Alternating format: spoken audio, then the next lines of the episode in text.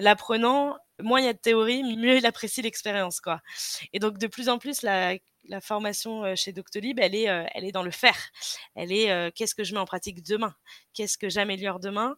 C'est vraiment ce qu'on pousse du doux, donc du faire, et toujours apprendre. À chaque formation, chaque fin de formation, en tout cas qui se fait avec un expert, elle se finit à chaque fois par qu'est-ce que tu vas mettre en place demain? C'est quoi le, mini, le, petit pas que tu vas mettre en place demain euh, et qu'est-ce que tu as retenu? Les entreprises les plus performantes seraient-elles celles qui bâtissent la capacité d'apprendre plus vite que la concurrence? Je suis Cyril Ijard et avec la société Nous, nous avons décidé d'aller à la rencontre de celles et ceux qui font l'entreprise apprenante. Responsables de la formation, DRH, directrices et directeurs d'universités d'entreprise, experts de la tech ou de la pédagogie, nos invités viennent partager leurs expériences, leurs apprentissages et leur vision du monde de la formation professionnelle et du développement des compétences.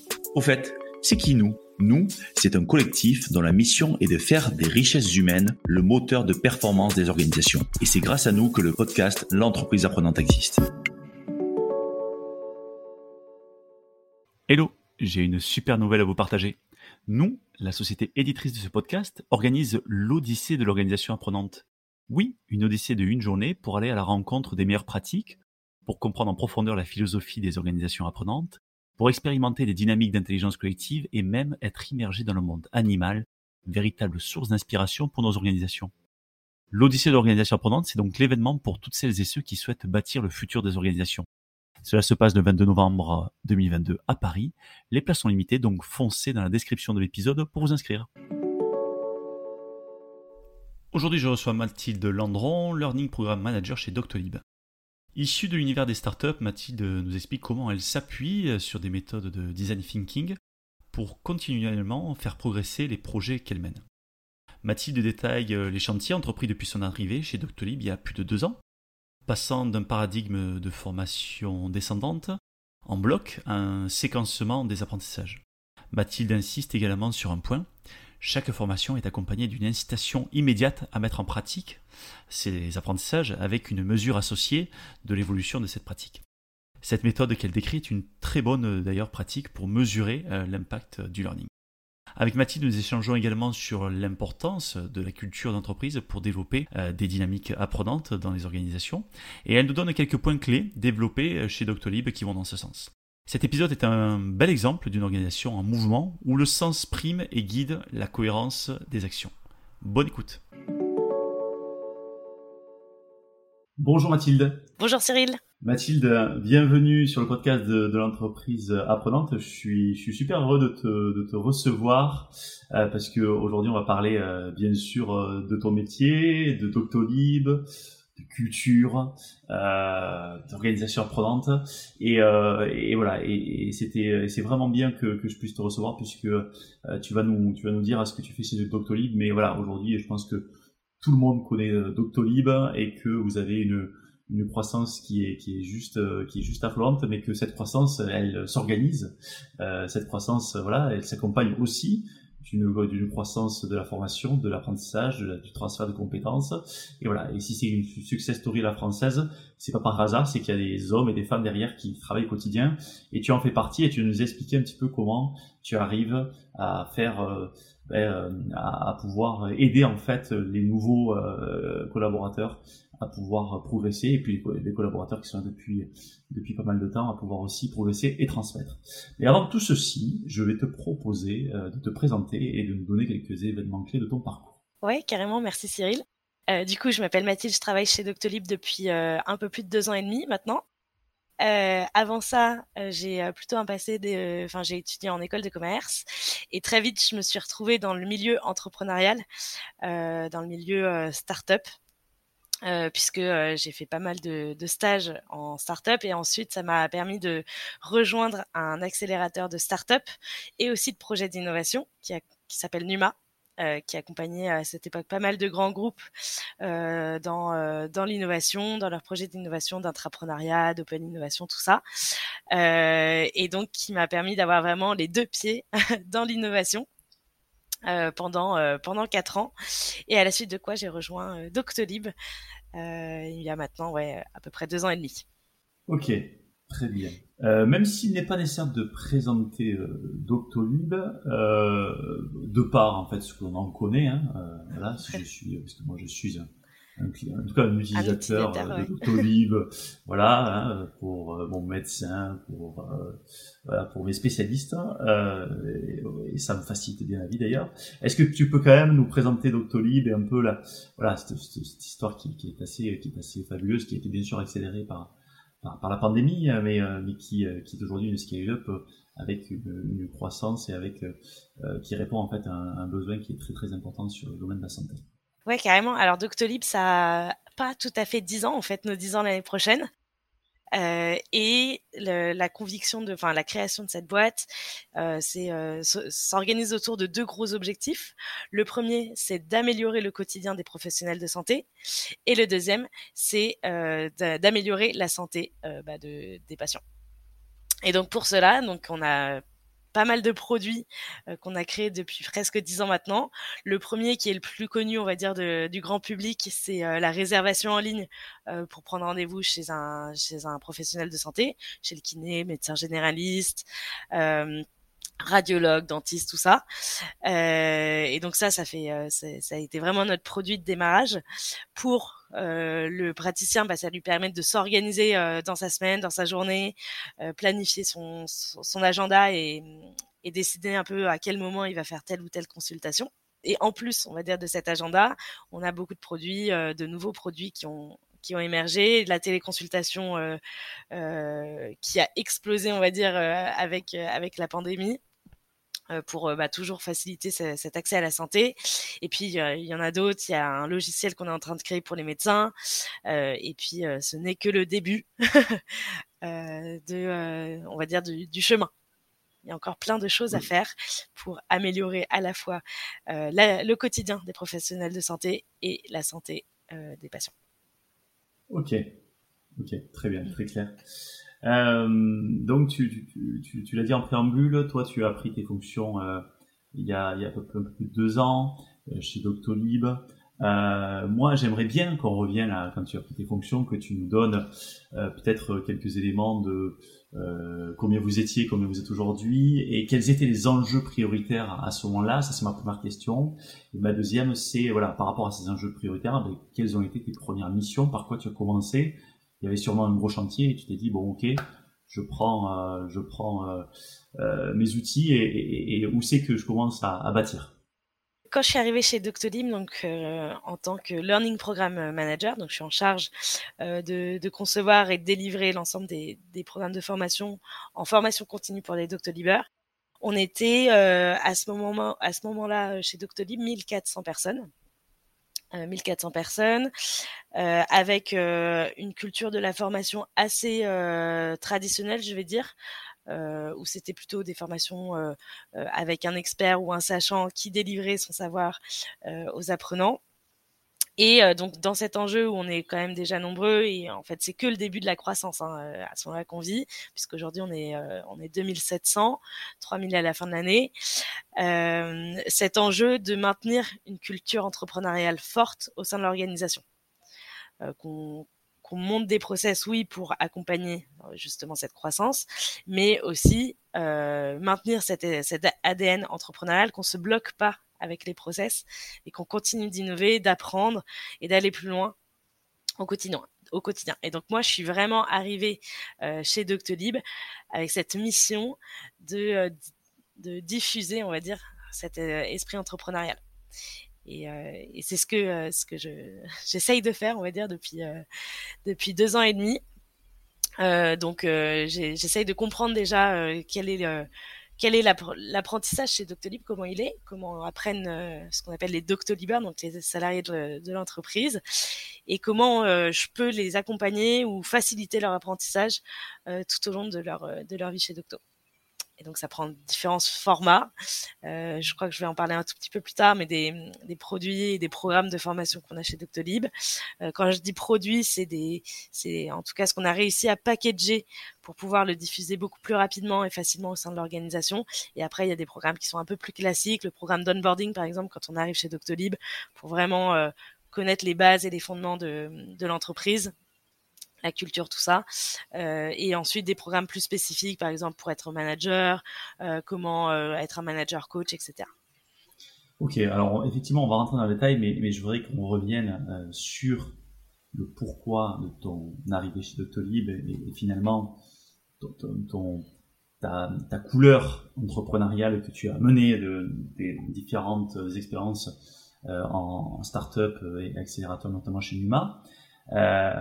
Euh, je sais que effectivement cette euh, quand, quand, on a travaillé en start-up, ça nous influence largement sur sur la, la, la, culture, sur le mindset, sur les méthodes de travail, sur la façon de d'itérer, de, de, travailler sur du test and learn. Euh, voilà, on sait qu'aujourd'hui la, plupart des startups utilisent le même les mêmes méthodes de travail, le même framework. Euh, voilà, sur le sur sur le lean startup notamment, cher à Eric Rise.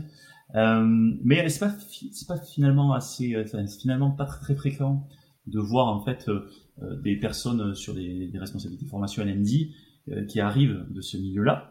Et moi, j'aimerais bien en fait que tu puisses me décortiquer finalement que tu fasses euh, un dézoom de ta propre méthode de travail, hein, que tu puisses un peu te, te regarder par-dessus en disant tiens comment Mathilde travaille au quotidien, que tu puisses finalement nous dire euh, quelle est ta méthode de travail et qu'est-ce que tu as apporté en termes de méthode de travail de ce que tu faisais euh, en incubateur dans ta pratique au niveau du learning chez Doctolib? Ouais, eh ben, alors la, méthode, elle est assez euh, assez répandue, je pense aujourd'hui. Ça s'appelle le design thinking. Je m'attache beaucoup à cette méthode, euh, qui est assez, euh, on va dire, c'est plutôt du bon sens. Et à la fois, parfois, le, bon sens, on le perd un peu. C'est une méthode en quatre étapes. Donc la première étape, c'est vraiment de comprendre le besoin, quel est l'enjeu qu'on va résoudre. Euh, donc aller à la rencontre de ses utilisateurs ou de ses apprenants, et c'est complètement la démarche que, que j'ai eue en arrivant chez Doctolib, et je vais peut-être y revenir euh, un peu après. La deuxième partie, c'est de définir vraiment euh, bah, qu'est-ce qu'on veut adresser comme problématique.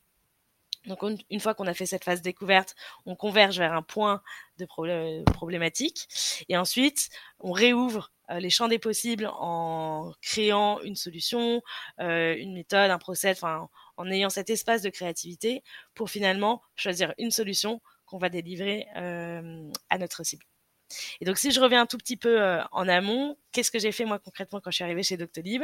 Bah, Du coup, j'ai essayé de comprendre ce nouvel environnement, on va dire, et donc, euh, c'est une phase qui peut durer assez longtemps, euh, où tu vas rencontrer euh, les, différents, les, différents salariés de l'entreprise, comprendre comment ils, apprennent, quels sont les rituels qu'ils ont mis en place aujourd'hui. je te le disais un peu plus tôt dans le, dans le podcast, on avait traditionnellement chez Doctolib vraiment une formation descendante avec le sachant qui diffuse son savoir aux apprenants on avait à, ce moment, enfin, quand je suis arrivée chez Doctolib, des Learning Day. C'est vraiment des, journées entières de formation en présentiel avec plusieurs ateliers euh, euh, où tu choisis où est-ce que tu veux aller pour, euh, pour apprendre d'un expert, on va dire. ça marchait très bien ce format quand on était peu nombreux. à 1700, je me suis vite rendu compte que c'était un, petit calvaire logistique. et surtout que ça, ça ne convenait plus du tout au, on va dire, au rythme de travail des salariés. Euh, une journée de, formation euh, dans le semestre, c'est presque pas assez. et en plus, en, termes d'investissement logistique, coût, temps, personnes impliquées et, et retour sur l'investissement, donc participants, qu'est-ce qu'ils retiennent, vraiment de ces formations, on n'était pas au bon équilibre, quoi. euh, donc, donc face à, à cet enjeu-là, il y a quelque chose qui m'a beaucoup aidé, qui s'appelle le Covid. euh, où for forcément les, formations en présentiel descendantes euh, euh, bah, étaient plus, plus possibles en fait. Et donc, euh, première étape, ça a été bah, comment un peu révolutionner ce, format-là. et donc, premier petit format, ça a été bah, de tout mettre en digital. Donc il y a du coup moins cet aspect euh, logistique euh, derrière la formation et aussi créer une vraie expérience, une vraie, euh, une vraie comment dire, une vraie histoire autour de la formation. C'était pas juste des petits ateliers que euh, tu, tu, piquais, mais il y avait une vraie cohérence entre les sessions. Et donc, plus tu en faisais, plus tu avais un parcours complet. Euh, et, suite à ça, je me suis rendu compte qu'en fait, pour un, un Doctolib, passer, euh, passer des, des, temps très condensés comme ça en formation, c'était quasiment pas possible. il y avait des contraintes business qui étaient hyper présentes et du coup, c'était difficile pour lui euh, ou pour elle de, euh, de s'accorder ce temps de formation. De fil en aiguille, euh, ouais, j'ai conçu des, mini-expériences, on va dire, plus sur, sur du plus long terme, mais avec un, vrai, un vrai parcours, quoi. Donc, par exemple, ça va être ce que j'ai, créé des learning challenge. Donc, c'est un condensé de 4 heures sur un mois, à la raison de 1 heure par semaine par mois, sur une thématique en particulier. Ça peut être sur la prise de parole en public, ça peut être sur sur l'agilité, sur ça peut être plein de ouais des thématiques différentes, mais où l'apprenant sait que ce mois-ci, c'est concentré sur cette thématique-là. Et à travers différents formats, à la fois un, un expert qui fait son retour d'expérience, à la fois du peer sharing, donc partage entre pairs pour comprendre bah, comment font les autres et s'inspirer aussi des autres, des exercices en e-learning et une mise en pratique aussi au quotidien. Ok, donc effectivement, tu me dis beaucoup de choses très intéressantes. Pourquoi et, et ce que j'en comprends, c'est que euh, par cette méthode de design thinking qui, qui veut être une, une, vraie méthode où on commence, comme tu l'as dit, par l'observation, c'est-à-dire aller écouter, aller finalement regarder son environnement, ce que tu as fait, et euh, ce qui paraît tout bête, hein, de bon sens, mais, euh, mais c'est mieux en le disant et surtout c'est mieux en le faisant. Et on sait que dans divers métiers, pas que dans le learning, on ne prend pas toujours le temps de le faire. Et je pense que ça c'est très important parce que c'est du temps qui est investi et qui est gagné ensuite.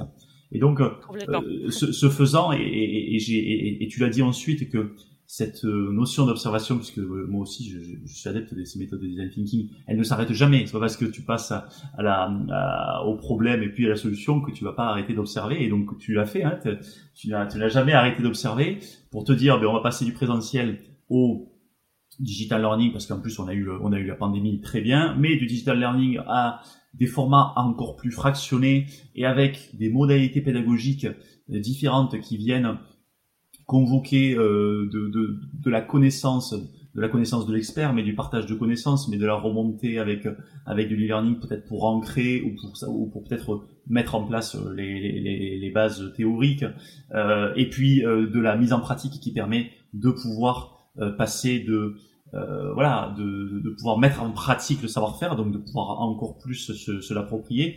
Donc on sent vraiment que dans ce que tu as fait, que t'es, euh, tu t'es dit, ok, euh, le, la, la, journée, le learning day là, je vais le, je vais le prendre et je vais peut-être le retourner, le redécouper, en faire peut-être une de nouvelles formes.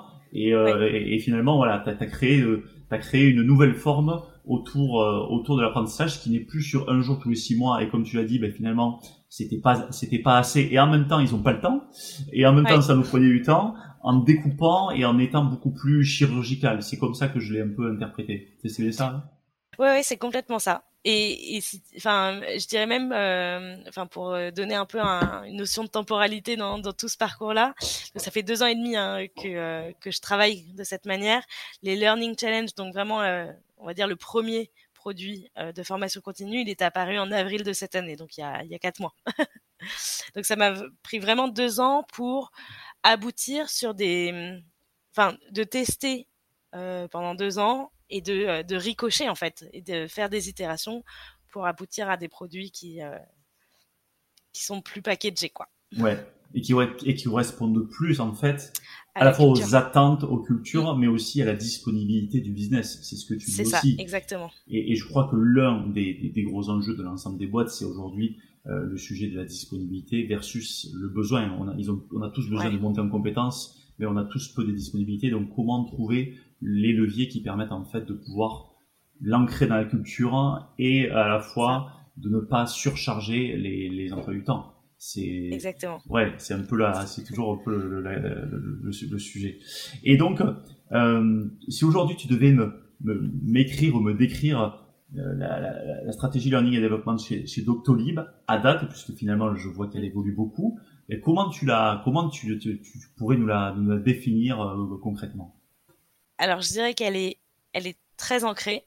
Euh, elle est très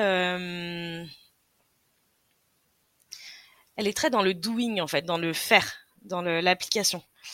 Euh, et, d'ailleurs, euh, enfin c'est aussi un des apprentissages euh, que j'ai euh, au fur et à mesure de d'itération. L'apprenant, moins il y a de théorie, mieux mieux il mieux il apprécie l'expérience quoi. Et donc de plus en plus la la formation chez Doctolib, elle est, elle est dans le faire. Elle est qu'est-ce que je mets en pratique demain? Qu'est-ce que j'améliore demain? C'est vraiment ce qu'on pousse. c'est, c'est, ouais, je dirais que ça repose essentiellement sur ça. C'est du doux, donc de, du faire, et et toujours apprendre. Enfin, c'est, c'est quelque chose routinier, quoi. Euh, et comment Alors, c'est super intéressant parce que finalement, ce que tu me dis, c'est que toi, ton focus, il est sur le faire, donc il est pas, euh, il est pas dans, euh, je vais mettre des gens euh, dans une salle, je vais mettre des gens dans un, dans un, euh, un, e-learning, je vais mettre les gens à écouter un podcast, je vais mettre des gens, je sais pas quoi. Je vais plutôt leur donner les, les, les outils. En tout cas, je vais, je vais les, les encourager à faire, à apprendre. Concrètement, est-ce que tu as euh, euh, quelques exemples en tête qui, qui montrent en fait euh, le, fait que tu, que tu pousses ces dynamiques et que ces dynamiques sont surtout reprises par les collaborateurs?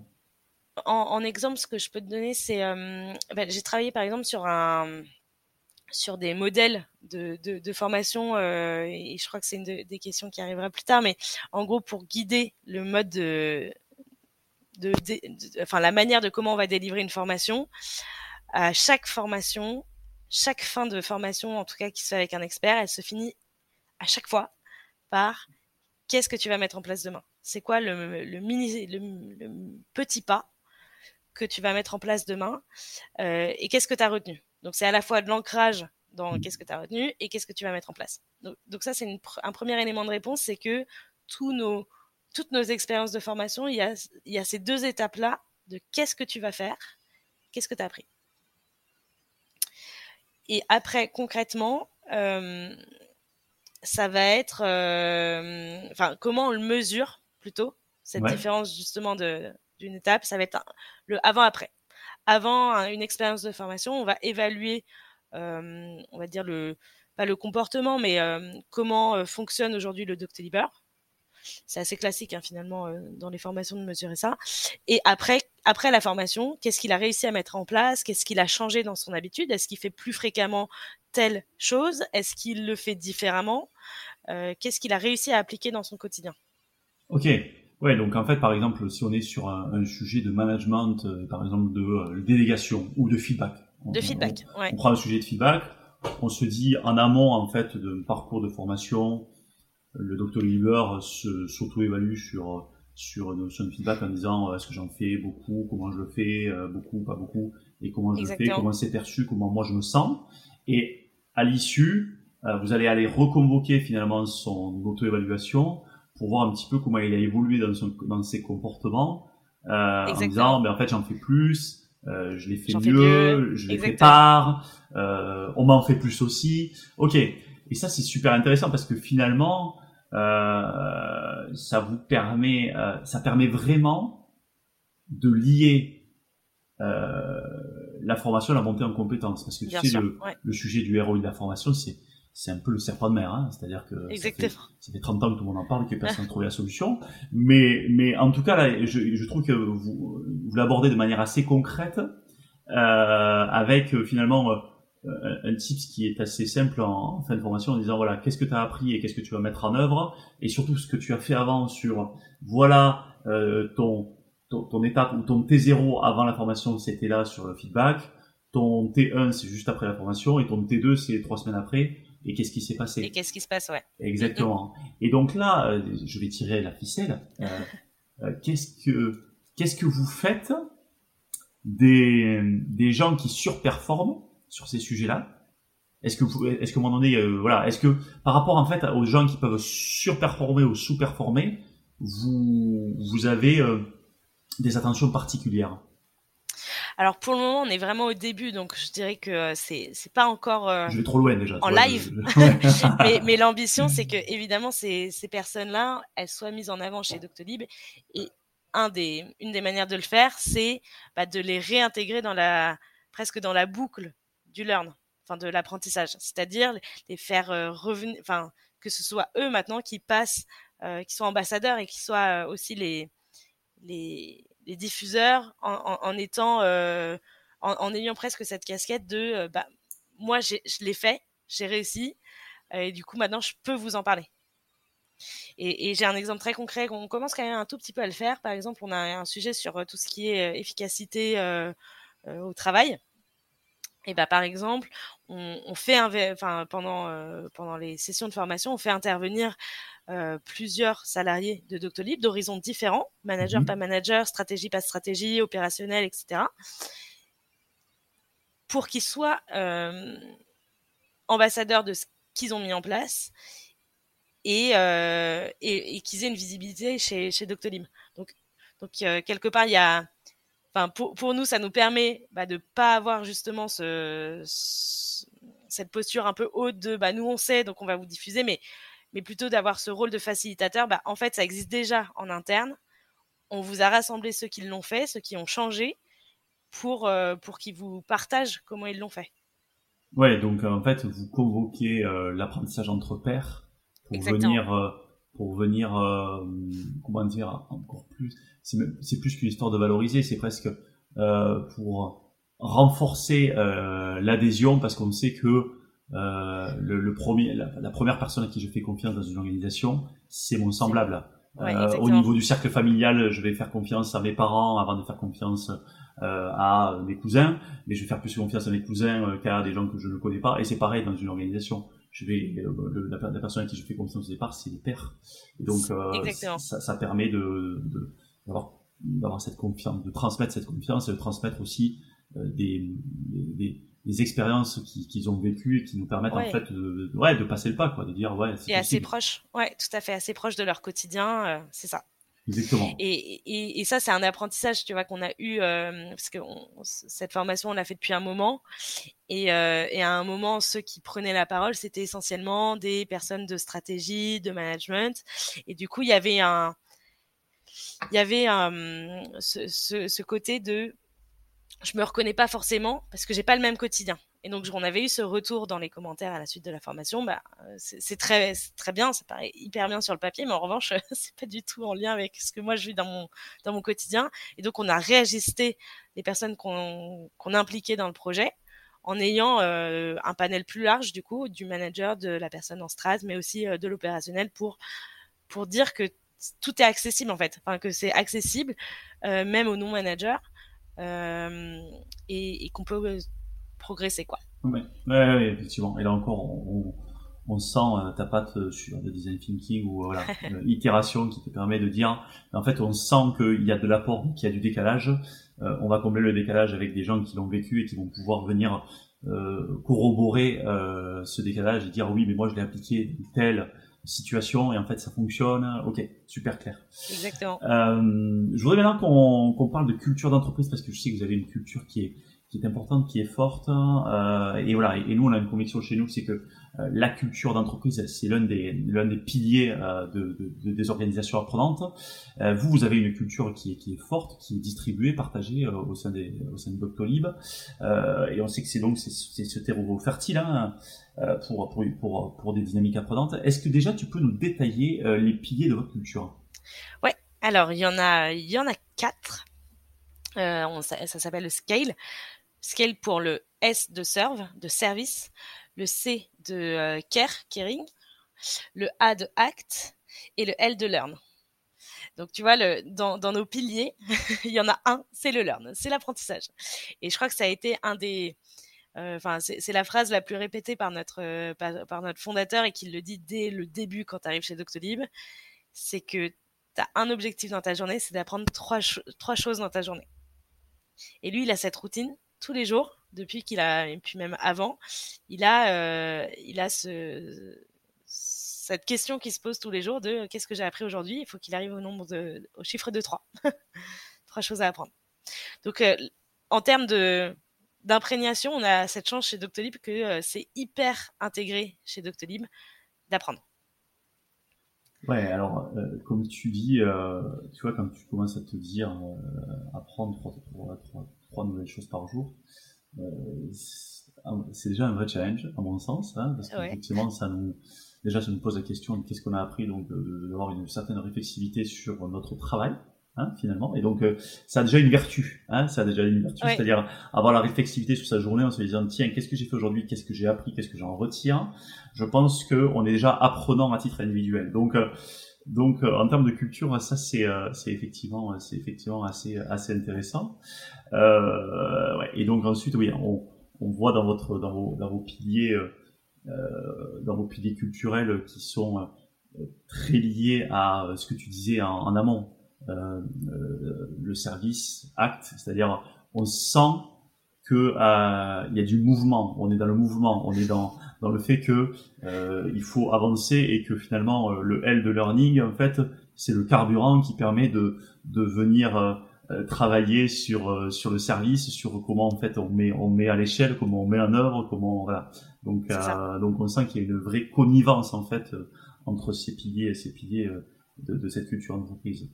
Et, euh, et toi, en fait, euh, dans ton rôle, euh, comment en fait tu nourris cette culture d'entreprise à, ton niveau, puisque finalement, c'est, on sait que c'est important de, de l'avoir défini, que ce soit partagé, mais il faut que ce soit vécu. Et donc, comment toi, dans ta fonction de learning, tu, tu, tu, tu, nourris en fait la culture d'entreprise?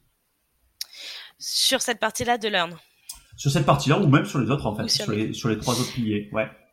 Alors de, alors, de plein de manières. La première manière, c'est que donc tous les mois, on a une semaine d'intégration euh, euh pour euh, pour tous les nouveaux arrivants. Et lors de cette semaine d'intégration, moi, j'interviens euh, euh pas long, enfin, j'interviens une heure pour présenter justement ce, ce pilier-là, le pilier Learn, comment on apprend chez Doctolib, quels sont les rituels à mettre en place, quelle est aussi la, signature euh, de Doctolib concernant l'apprentissage.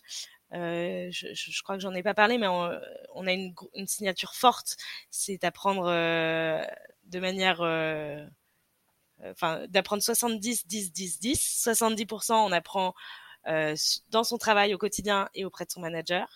10% de son apprentissage, c'est auprès des utilisateurs.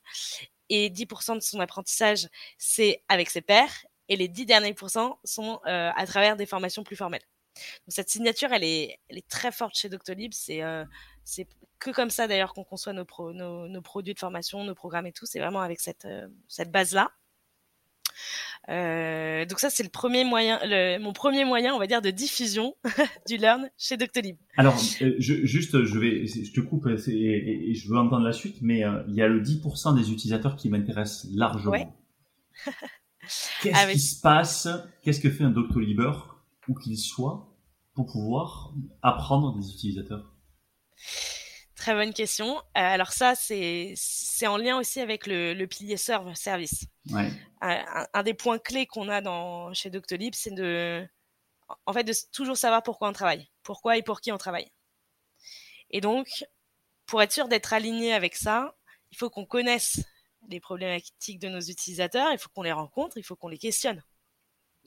Et donc, il y a plusieurs manières de le faire. La première manière, bah, tous les mois, il y a un, professionnel de santé qui vient une heure par mois euh, chez Doctolib, donc euh, en France, en Italie en, et en Allemagne, euh, pour raconter son quotidien quels sont ses enjeux, comment il organise son agenda, euh, quels sont les moments euh, où son quotidien est, euh, challengeant, qu'est-ce que lui permet de faire Doctolib, comment, quelle est sa vision sur la médecine de demain, plein de questions en fait pour qu'on ait directement son point de vue. Donc ça c'est en termes d'apprentissage pour un pour un salarié de Doctolib, c'est toujours savoir pour qui on travaille un premier moyen. Un deuxième moyen, c'est euh, dans mon équipe, on a mis en place des mini-actions que chacun peut faire euh, pour justement apprendre de 70, 10, 10, 10. Et donc, par exemple, un des, une, des actions qu'on a mis en place, enfin qu'on propose aux, salariés, c'est que au prochain rendez-vous médical qu'ils ont, par exemple, bah, qu'ils demandent à leur euh, médecin ou à leur professionnel de santé est-ce qu'ils utilisent Doctolib? Pourquoi? Pourquoi ils, ils, utilisent Doctolib? Qu'est-ce que ça leur apporte? Euh, et, justement pour pour toujours en fait, en fait ne jamais oublier le pourquoi on travaille. Et toujours mettre l'utilisateur au centre de, l'approche. Ok, et donc, euh, ça veut dire quoi? Ça veut dire, euh, je me mets à, la place, euh, je me mets à la place du CEO, ça veut dire qu'il a quand même 2700 collaborateurs qui lui récoltent. C'est pas finalement le customer service, c'est pas les équipes du customer service qui récoltent le feedback. Mm. C'est les 2700 collaborateurs qui sont impliqués pour continuer d'innover parce que finalement les idées, bonnes idées viennent de partout. C'est-à-dire que euh, moi je travaille aux opérations, je suis développeur, mais par ailleurs je vais faire une, je vais chez un, euh, un ostéopathe ou, euh, ou, un autre type de, de, de, de, praticien et je discute avec lui de ses, de ses usages et peut-être qu'il va me remonter une info, un insight qui qu'on n'avait jamais entendu par ailleurs et c'est peut-être un sujet. C'est ça l'idée finalement? À terme, ouais à terme, euh, c'est complètement ça. Euh, on a des on a des équipes euh, qui s'appellent les équipes user research qui sont justement en charge bah, de de à la fois collecter plus profondément les, les, prochains enfin les, besoins et les prochaines opportunités pour Doctolib, mais aussi il y a une partie qui est de bah de, rassembler toutes ces informations qu'on peut avoir dans les différentes équipes et aussi avec les contacts qu'on a pour euh, en faire des vrais insights, des vrais euh, éléments qu'on va pouvoir travailler ensuite sur la partie produit, sur la partie euh, business. Ok, donc encore une fois, on revient au sens. C'est pourquoi je travaille et donc pourquoi en fait j'ai j'ai de l'impact. Ok, super, super clair. Donc, excuse-moi, je t'ai coupé, c'est effectivement sur comment tu nourris la culture d'entreprise. Donc, tu nous as parlé du 70-10-10, voilà. Et tu avais peut-être d'autres, d'autres sujets, donc sur l'onboarding, peut-être sur d'autres, d'autres items à nous partager.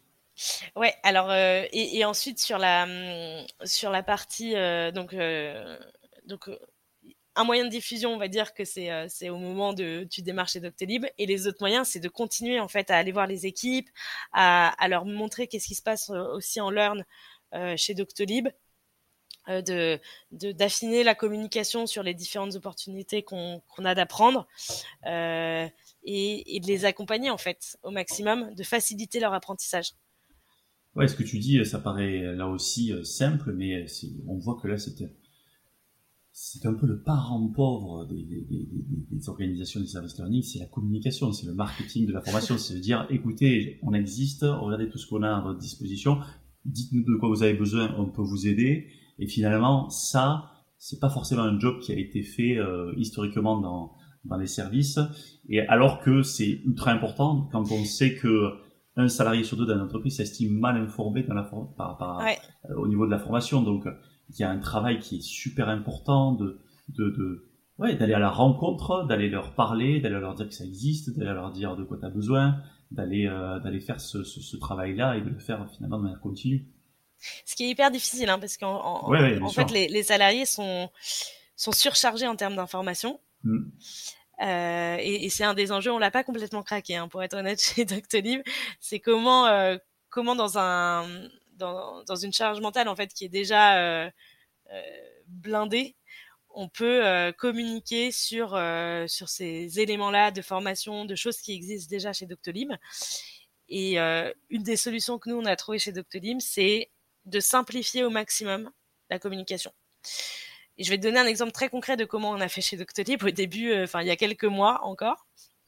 Quand on communiquait aux, aux, salariés de Doctolib sur les initiatives de formation, c'était un peu chacun son initiative.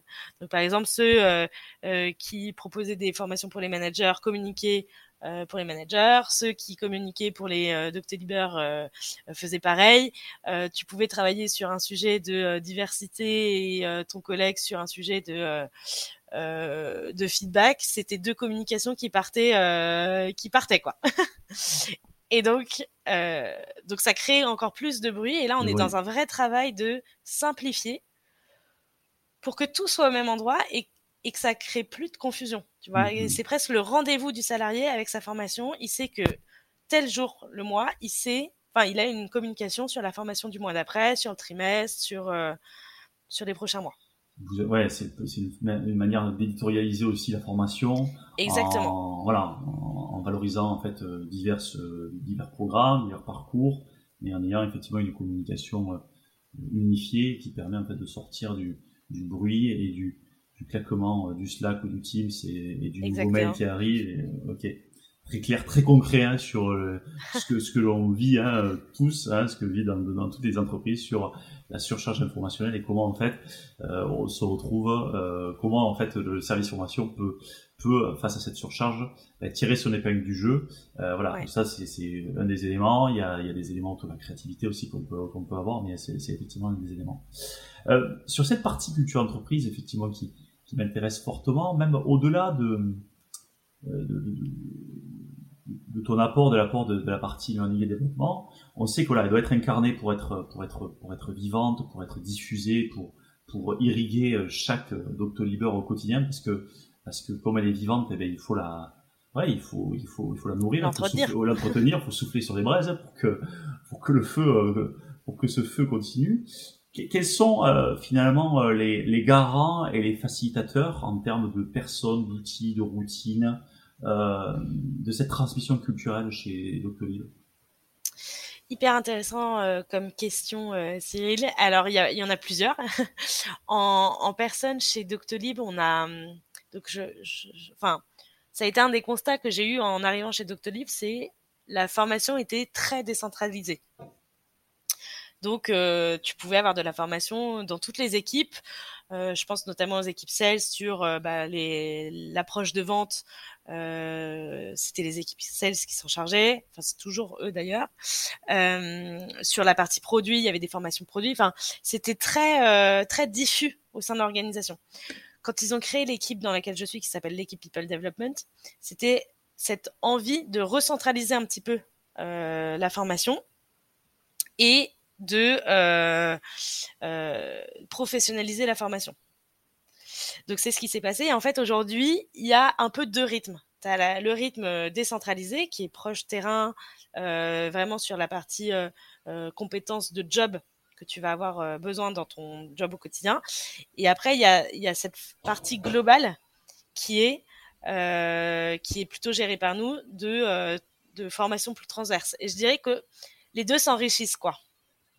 Et, et, et permettent cette dynamique parce que quelque part, quand tu as deux mouvements, tu as toujours du mouvement. T'en as toujours un qui va aller bousculer l'autre. Mmh. Et, euh, et je dirais que ça, ça fait partie aussi de, de, de comment enrichir cette culture et la nourrir, c'est d'avoir ces deux rythmes-là. Euh, et puis après, la, la formation, c'est un peu sans fin, quoi.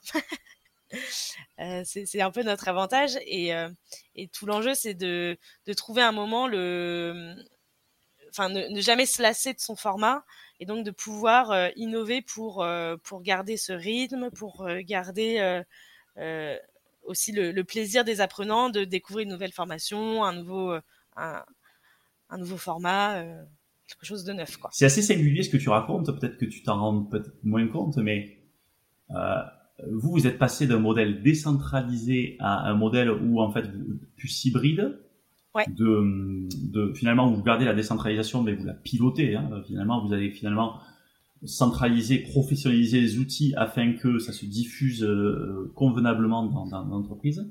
Alors que la plupart des entreprises passent d'un modèle centralisé où en fait on va dire je caricature souvent comme ça et, et, et je le fais à dessein c'est le, le, service formation, ce qui n'était pas encore un service et développement ou people développement, était un distributeur de l'offre de formation à passer à un service de facilitateur des apprentissages où en fait voilà on change de posture, euh, on change de terrain de jeu parce que finalement le terrain de jeu c'est l'ensemble d'entreprises sur lesquelles je vais faciliter les apprentissages et je vais pouvoir décentraliser. Et, et peut-être vous en fait vous avez peut-être eu un peu de mal à recentraliser mais mais vu qu'il y avait déjà cette décentralisation vous avez plutôt outillé la décentralisation. Alors que dans l'autre sens je peux te dire que c'est dur. C'est super dur parce que même si tu te dis ok faut que je change ma posture faut que j'arrête d'être euh, au centre du jeu et juste à, à, distribuer une offre, plutôt en fait à donner des outils pour que les équipes, pour que tout le monde puisse se nourrir, qu'il y ait une transmission très très forte euh, de, de, compétences, de savoir-faire euh, dans les équipes. Ça demande, ça demande un changement d'état de, d'esprit qui est déjà majeur, ouais. une évolution des compétences, une évolution stratégique qui est majeure, tu vois. Donc je pense que sur ce point-là, voilà, il y a, y, a, y a, en tout cas des, des, des, des bons enseignements à aller chercher sur, sur ce que vous faites. et euh, sur comment ça s'est parce que finalement ça s'est fait de manière organique le fait que le produit euh, s'occupait de sa propre formation les sales s'occupaient exactement ça s'est fait de manière organique avant même qu'il y ait une équipe euh, learning qui soit totalement structurée donc je pense que c'est un très très bon enseignement euh, de, de, de, votre part parce que l'inverse est possible et nous on, on tend vers ça pour les pour nos, les organisations qu'on accompagne mais c'est dur c'est clairement, euh, voilà, c'est une, c'est un vrai euh, changement de cap. Oui, et puis c'est des ressources. Mine de rien, le fait de décentraliser, ça veut dire plus de ressources. Euh, en revanche, ça veut dire aussi plus d'impact. parce que, et, on le voit, tu vois, on, on, a des vrais relais de communication qu'on appelle les learning leads. Donc, c'est des personnes qui ont vraiment ce rôle dans les départements à la fois de gérer les formations, euh, on va dire business, et les mmh formations globales de les de les relayer. donc ils ont euh, ils ont ces deux facettes. Et, euh, et, et c'est des, des vraies ressources en termes de, de temps homme et de et de ouais de, ouais de, de support de, support de support de stratégie de support de diffusion et voilà et ça encore une fois on va finir sur ça mais c'est tu nous as partagé un certain nombre de points qui paraissent, qui te paraissent évidents et qui peuvent paraître, qui peuvent paraître assez euh, simples ou, euh, ou bêtes comme chou, hein, euh, l'expression. Mais euh, typiquement, un learning lead dans les équipes, c'est un niveau de décentralisation. C'est déjà un, un, tips de décentralisation en disant mettez des points, euh, un point focal euh, dans les équipes, qui, est pas qui est pas forcément euh, si je prends d'autres organisations, un, HRBP, hein, qui est pas forcément un RH, qui est un, un opérationnel lambda, hein, qui peut être voilà, et qui euh, finalement vous sert en fait de relais pour pouvoir diffuser euh, la bonne parole. Ok, super clair. et de même, de, enfin, de l'autre côté, pour nous, c'est aussi nos antennes terrain. Tu vois, quand on les a, quand on a on a besoin d'avoir un retour spécifique ou, euh, ou de savoir par exemple euh, quel, quel, quel, va être le calendrier 2023 je le sors pas de mon chapeau tu vois. Je le sors parce que je vais rencontrer justement ces référents qui vont qui vont me donner leurs intuitions comment ils ont senti les équipes c'est quoi les priorités où est-ce qu'il y a besoin euh, de, de, monter en compétence et qui va qui va définir la, le, le ouais le calendrier de l'année prochaine.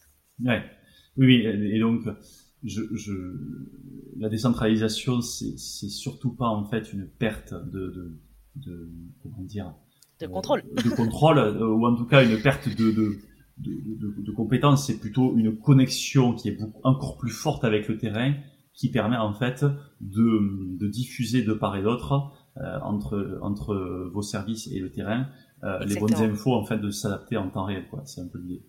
C'est ça. Exactement. Ok, super. Bon, écoute, merci beaucoup Mathilde parce que voilà, je trouve que euh, vous, tu as, en tout cas, le partage que tu nous as fait euh, montre que euh, voilà, dans une, une, une scale-up en, croissance, ben voilà, vous avez des challenges euh, comme d'autres. vous avez des challenges qui vous sont spécifiques, hein, liés notamment à votre croissance. Vous avez des challenges comme d'autres. tu es arrivé sur un, un environnement à la fois, tu, tu disais, avec beaucoup de traditionnel et de, de décentralisation sur lesquels euh, tu es venu avec avec euh, avec l'équipe euh, People Development apporter des briques, tester, itérer. Et je pense que ça peut être une source d'inspiration et ça peut donner des idées à d'autres. Donc merci beaucoup pour ton partage. Avec grand plaisir.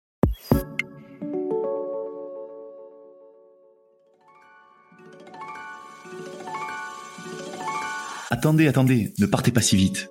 Vous avez aimé cet épisode? Dites-nous-le en laissant un commentaire, en le partageant auprès de vos collègues ou sur les réseaux sociaux et en laissant 5 étoiles sur Apple Podcast. Cela nous aide vraiment à faire connaître le podcast et nous motive à produire de nouveaux épisodes. L'entreprise apprenante vous a été présentée par nous. Nous est une entreprise dont la mission est de faire des richesses humaines le moteur de performance des organisations. Retrouvez-nous sur nous.co, n o o u. À très bientôt sur l'entreprise apprenante.